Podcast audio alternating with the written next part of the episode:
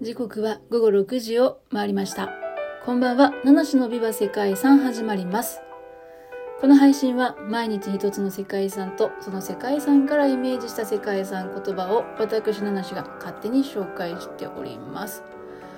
はい、今日は6月14日ですね。水曜日。今日はですね、アメリカ合衆国のフラッグデーだそうです。正常期が正式にアメリカ合衆国の国旗と定められた日だそうなんですけども、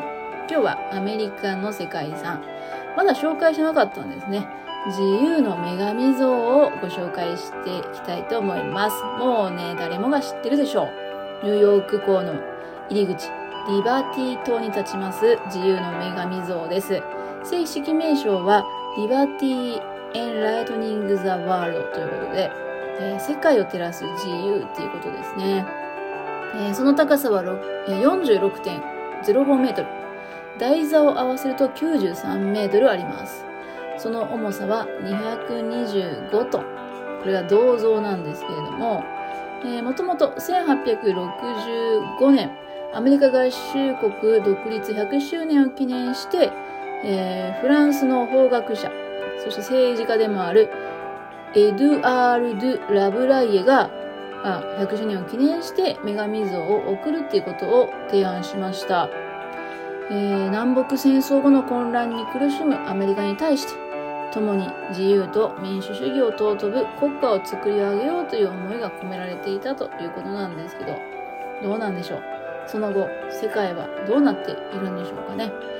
さて、制作費は、フランス国民の寄付と新聞王ピューリッツァーが募ったアメリカでの募金から賄われたそうです。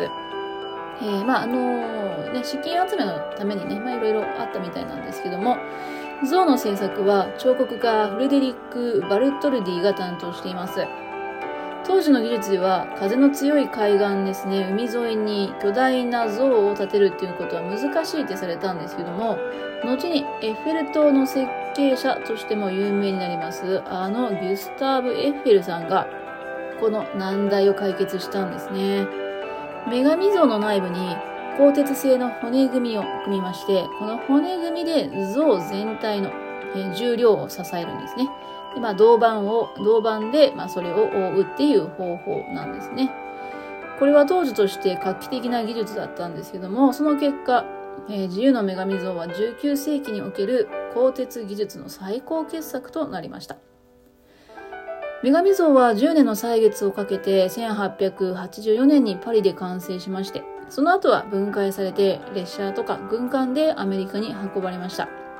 そして1886年にニューヨーク湾のリバーティ島に建てられております。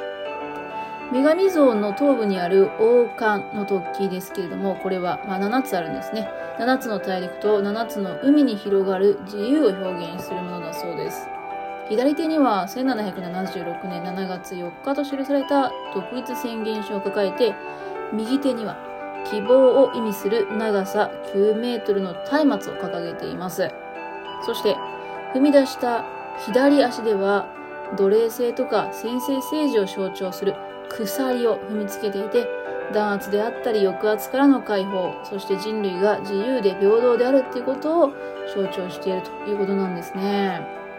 はい。まあ、その後の世界はどうなんでしょうかということなんですけども。まあ、そんな自由の女神ですね。19世紀、ま新天地としてね、アメリカに移住してくるたくさんのヨーロッパの人々がいましたけども、彼らがまず目にしたのが、このニューヨーク港に立っている自由の女神像だったんですね。世界を照らす自由っていうね、まあそんな正式名称を持つ女神像。まさに当時ね、自由と希望のシンボルとなっていましたね。はい。まあ今こんなね、そんなシンボル的な存在って世界にありますかね自由の女神像にそんな意味合いがあったっていうのをね、意識して見ている人がどれだけいるかなというのはちょっとわからないんですけども。さてお時間が参りました。本日の世界遺産言葉は、世界を照らすですね。まあ世界を照らす、そんな存在がね、なんか、うんまたあるといいなっていうふうにね、ちょっと思っちゃいますね。